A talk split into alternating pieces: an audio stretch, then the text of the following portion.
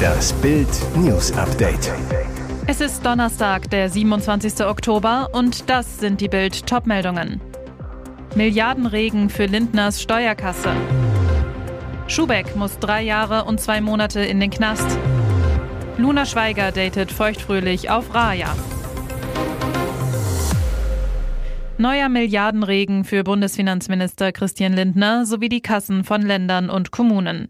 Der Arbeitskreis Steuerschätzung legte seine Prognose für die Jahre 2022 bis 2026 vor. Demnach werden in diesem Fünfjahreszeitraum voraussichtlich insgesamt 126,4 Milliarden Euro mehr eingenommen als noch im Mai kalkuliert. Auf den Bund entfallen davon 47,5 Milliarden Euro. Für 2023 erwarten die Steuerexperten Mehreinnahmen in Höhe von 8,9 Milliarden Euro. Das würde Rekordeinnahmen von 937,3 Milliarden Euro bedeuten. Lindner erklärte bei der Vorstellung der Zahlen in Bonn, Grundlage des Erfolgs seien ein robuster Arbeitsmarkt und eine insgesamt gute Entwicklung der Unternehmensgewinne. Allerdings, die Schätzungen seien in Anbetracht der Krisenlage von höchster Unsicherheit gekennzeichnet. Außerdem die von seinem Ministerium geplanten Steuerentlastungen der Bürger, die noch durch die Parlamente müssen, dürften die Einnahmen noch drücken. Schock für Alfons Schubeck. Er muss für drei Jahre und zwei Monate ins Gefängnis. Das Landgericht München hat ihn wegen Steuerhinterziehung verurteilt. Alfons Schubeck war angeklagt worden, weil er Einnahmen seiner Restaurants Südtiroler Stuben und Orlando verschwinden ließ. 4,4 Millionen Euro tauchten nicht in den Abrechnungen auf. So wurde der Staat um 2,3 Millionen Euro geschädigt, die Schubeck an Steuern hätte zahlen müssen. Zu Beginn des Prozesses vor zwei Wochen hatte er die Taten noch abgestritten.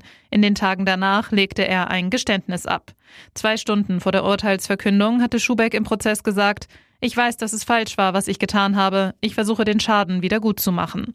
Die Staatsanwaltschaft hatte vier Jahre und zwei Monate Gefängnis für Schubeck gefordert. Die Verteidiger des Star Kochs hofften auf eine Bewährungsstrafe.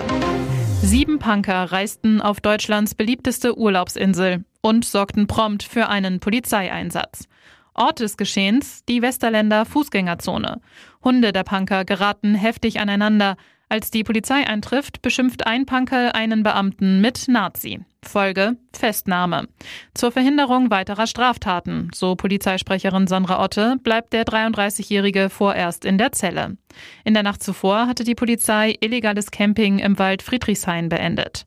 Mit dem 9-Euro-Ticket der Bahn waren im Sommer unzählige Punker nach Sylt gekommen. Im September räumte die Polizei ihr Camp. Die Punker verließen die Insel. Bis jetzt. Luna Schweiger datet feuchtfröhlich auf Raya. Wie offen ist diese Beziehung? Schauspielerin Luna Schweiger und ihr Freund Kevin Prinz von Anhalt alias Feucht sind seit Anfang des Jahres ein Paar. Beide leben in Hamburg zusammen, teilen Hobbys und verbringen viel Zeit miteinander. Doch jetzt wird bekannt, dass Luna Schweiger auf der exklusiven Promi-Dating-App Raya ein aktives Profil betreibt. Ist ihr Kevin als Freund nicht genug? Raya ist eine private Community von weltweiten Singles aus der Kreativbranche, in die man nur auf Empfehlung eines anderen Mitglieds eintreten kann. Das neue Mitglied wird dann gebeten, Namen, Wohnort, Beruf und Instagram-Account einzugeben. Die Angaben werden von einer Art Jury gecheckt, ob die Bewerbung interessant genug ist, um sie positiv zu bestätigen. Bei Luna Schweiger war das offenbar der Fall. Sie befindet sich damit in guter Gesellschaft berühmter Schauspieler, Millionäre, Musiker und Influencer mit Single-Status. Und jetzt weitere wichtige Meldungen des Tages vom Bild Newsdesk. Jetzt kommt die nächste Mega-Leitzinserhöhung. Die Europäische Zentralbank stemmt sich mit einer weiteren kräftigen Zinserhöhung um 0,75 Prozentpunkte gegen die Rekordinflation im Euroraum. Der Leitzins, zu dem sich Geschäftsbanken frisches Geld bei der Notenbank leihen können, steigt damit auf 2 Prozent, wie die EZB am Donnerstag in Frankfurt am Main mitteilte. Dies ist nach September die zweite XXL-Zinserhöhung in Folge und insgesamt bereits der dritte Straffungsschritt. EZB-Präsidentin Lagarde hatte unlängst die Entschlossenheit der Notenbank im Kampf gegen die hohe Inflation bekräftigt. Wir werden tun, was wir tun müssen. Das heißt, die Zinsen in den nächsten Sitzungen erhöhen, sagte Lagarde. Wenn die EZB ihren Auftrag zur Gewährleistung von Preisstabilität nicht erfülle, würde das der Wirtschaft viel mehr schaden. Nach der Amokfahrt auf dem Kurfürstendamm mit einer Toten und zahlreichen Schwerverletzten legt ein vorläufiges psychiatrisches Gutachten die Schuldunfähigkeit des 29-jährigen Tatverdächtigen nahe. Die Staatsanwaltschaft habe deshalb einen Antrag im sogenannten Sicherungsverfahren beim Landgericht Berlin eingereicht, teilte die Behörde am Donnerstag mit. Ein solches Verfahren wird angestrebt, wenn der mutmaßliche Täter etwa wegen einer psychiatrischen Erkrankung während der Tat schuldunfähig gewesen sein könnte.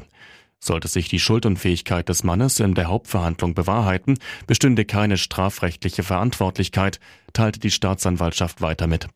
In diesem Fall strebt sie an, dass der Beschuldigte in einem psychiatrischen Krankenhaus untergebracht werde. Es sei zu befürchten, dass der 29-Jährige ohne Behandlung weitere gefährliche Taten begehen werde. Ihr hört das Bild News Update mit weiteren Meldungen des Tages. Atomvorwürfe gegen die Ukraine, Beweisfoto für schmutzige Bombe als Kreml-Lüge entlarvt. Am Montag legte das russische Außenministerium auf Twitter ein angebliches Beweisfoto zur Entwicklung einer schmutzigen Bombe durch die Ukraine vor. Der Haken, das eine Foto ist uralt und stammt aus Slowenien. Und es handelt sich in Wahrheit um stinknormale Rauchmelder in einem Plastikbeutel, der mit Warnsymbolen für Radioaktivität und dem slowenischen Wort radioaktiv nur gekennzeichnet war. Das russische Außenministerium benutzt für die plumpe Fälschung noch nicht einmal das kyrillische Alphabet. Die slowenische Regierung erklärte zur plumpen Russenfälschung, das eine Bild gehöre der slowenischen Atommüllentsorgungsbehörde und stamme aus dem Jahr 2010. Es sei für Präsentationen für Fachpublikum und breite Öffentlichkeit verwendet worden, erklärte der Chef der slowenischen Behörde Sandi Wirsek. Seit Tagen verbreiten russische Politiker und Militärs die absurde Behauptung, dass die Ukraine eine schmutzige Bombe auf eigenem Territorium zünden wolle, um Moskau zu beschuldigen und die Welt gegen Russland aufzuwiegeln. Dabei ist allen klar, in Wahrheit ist das eine Drohung, selbst eine Atombombe einzusetzen und die Verantwortung Kiew zu geben. Paul Newmans Tochter öffnet Familienfotoalbum. Er war Superman für uns. Für Millionen war er Mr. Blue Eyes, ein Sexsymbol mit stahlblauen Augen. Für seine jüngste Tochter Claire ist Paul Newman bis heute Superman. 14 Jahre nach Newmans Tod hat sie immer noch Tränen in den Augen beim Gespräch über ihn. Sie zu Bild. Ich spreche jeden Tag mit Pa. Er war draußen ein Rennfahrer des Lebens mit 360 Grad Blick, stets bedacht, die Welt ein bisschen besser zu machen. Und das auch für andere. 1984 schenkte er dem damaligen Freund seiner Tochter Nell bei Waldarbeiten seine Rolex. Einfach so, weil der keine Uhr hatte. Das Modell Daytona mit Gravur Drive Carefully, also fahr vorsichtig, ein Geschenk von Newmans Frau Joanne Woodward, wurde 2017 als teuerste Uhr der Welt versteigert. Erlös mehr als 15 Millionen Euro. Claire sagt heute dazu, er hätte es mit einem Lächeln zur Kenntnis genommen, sein Leben war geben. Am Ende hat er trotzdem verloren. Newman rauchte 60 Zigaretten am Tag, starb 2008 an Lungenkrebs. Dad hatte keine Angst. Er war sauer und sagte, verdammt, ich hatte doch noch so viel zu erledigen. Das hat seine Familie nun für ihn getan und trug mehr als 14.000 Seiten seiner Aufzeichnungen zusammen. Newmans Memoiren erscheinen jetzt erstmals auf Deutsch. Hier ist das Bild News Update. Und das ist heute auch noch hörenswert. 1,3 Billionen Euro. Polen-Premier pocht auf deutsche Weltkriegsentschädigung.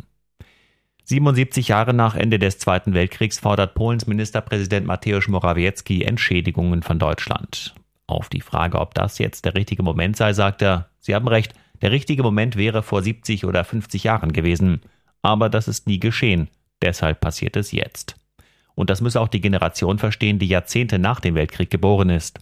Ihr Wohlstand stammt, zumindest teilweise, aus dem Diebstahl polnischer Häuser, Fabriken, Vermögen. Wenn die Nachfahren zu dieser Verantwortung nicht stehen, kann in seinen Augen auch Russland niemals für seine Verbrechen zur Rechenschaft gezogen werden, die Putins Truppen jetzt in der Ukraine verüben.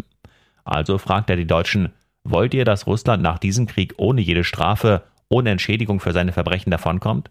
Ich denke, die meisten Deutschen wollen das nicht. Dann müssen sie aber auch für die Verbrechen und den Massenmord an Polen gerade stehen, die ihr Land während des Zweiten Weltkriegs begangen hat. Das ganze Interview mit Mateusz Morawiecki lesen Sie bei Bild Plus. Palastreform, Harry und Andrew werden ersetzt. Fast fühlte sich an, als säße sie noch immer mit am großen Entscheidungstisch, Queen Elizabeth. Am 8. September starb die Jahrhundertmonarchin, doch noch kurz vor ihrem Tod hat sie eine entscheidende Veränderung angeschoben, die schon in den kommenden Tagen vom britischen Parlament abgesegnet werden soll. Und diese Palastreform degradiert Harry und Andrew. Konkret geht es um den Status der sogenannten Staatsräte, die Charles vertreten können. Das sind die vier ranghöchsten Erwachsenen in der Thronfolge, also Prinz William, Prinz Harry, Prinz Andrew und Prinzessin Beatrice. Sollte der König krank sein oder im Ausland, werden sie per Urkunde ernannt, um an der Stelle ihrer Majestät zu handeln. Dass Harry oder Andrew, beide keine aktiven Royals mehr, in irgendeiner Form bei den Staatsgeschäften noch mitmischen, kommt für Charles aber nicht in Frage, und auch die Queen wollte das verhindern. Das heißt auch, obwohl Harry immer als ihr Lieblingsenkel galt und Andrew als Lieblingssohn, stellte die Queen das Fortbestehen der Monarchie zu jeder Zeit über alles. Als Nachrücker stehen Charles Geschwister Prinzessin Anne und Prinz Edward in Wartestellung. Ihr hört das Bild News Update.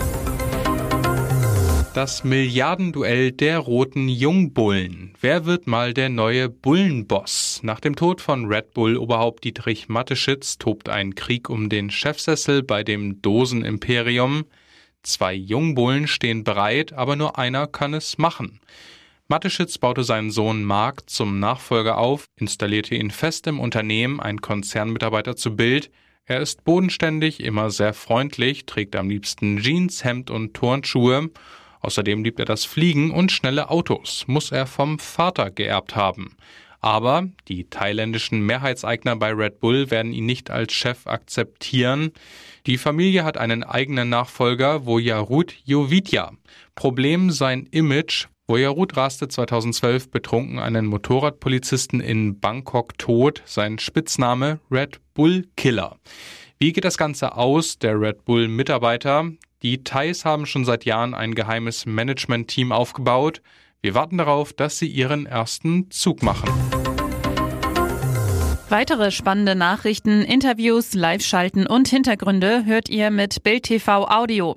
Unser Fernsehsignal gibt es als Stream zum Hören über TuneIn und die TuneIn-App auf mehr als 200 Plattformen, Smart Speakern und vernetzten Geräten.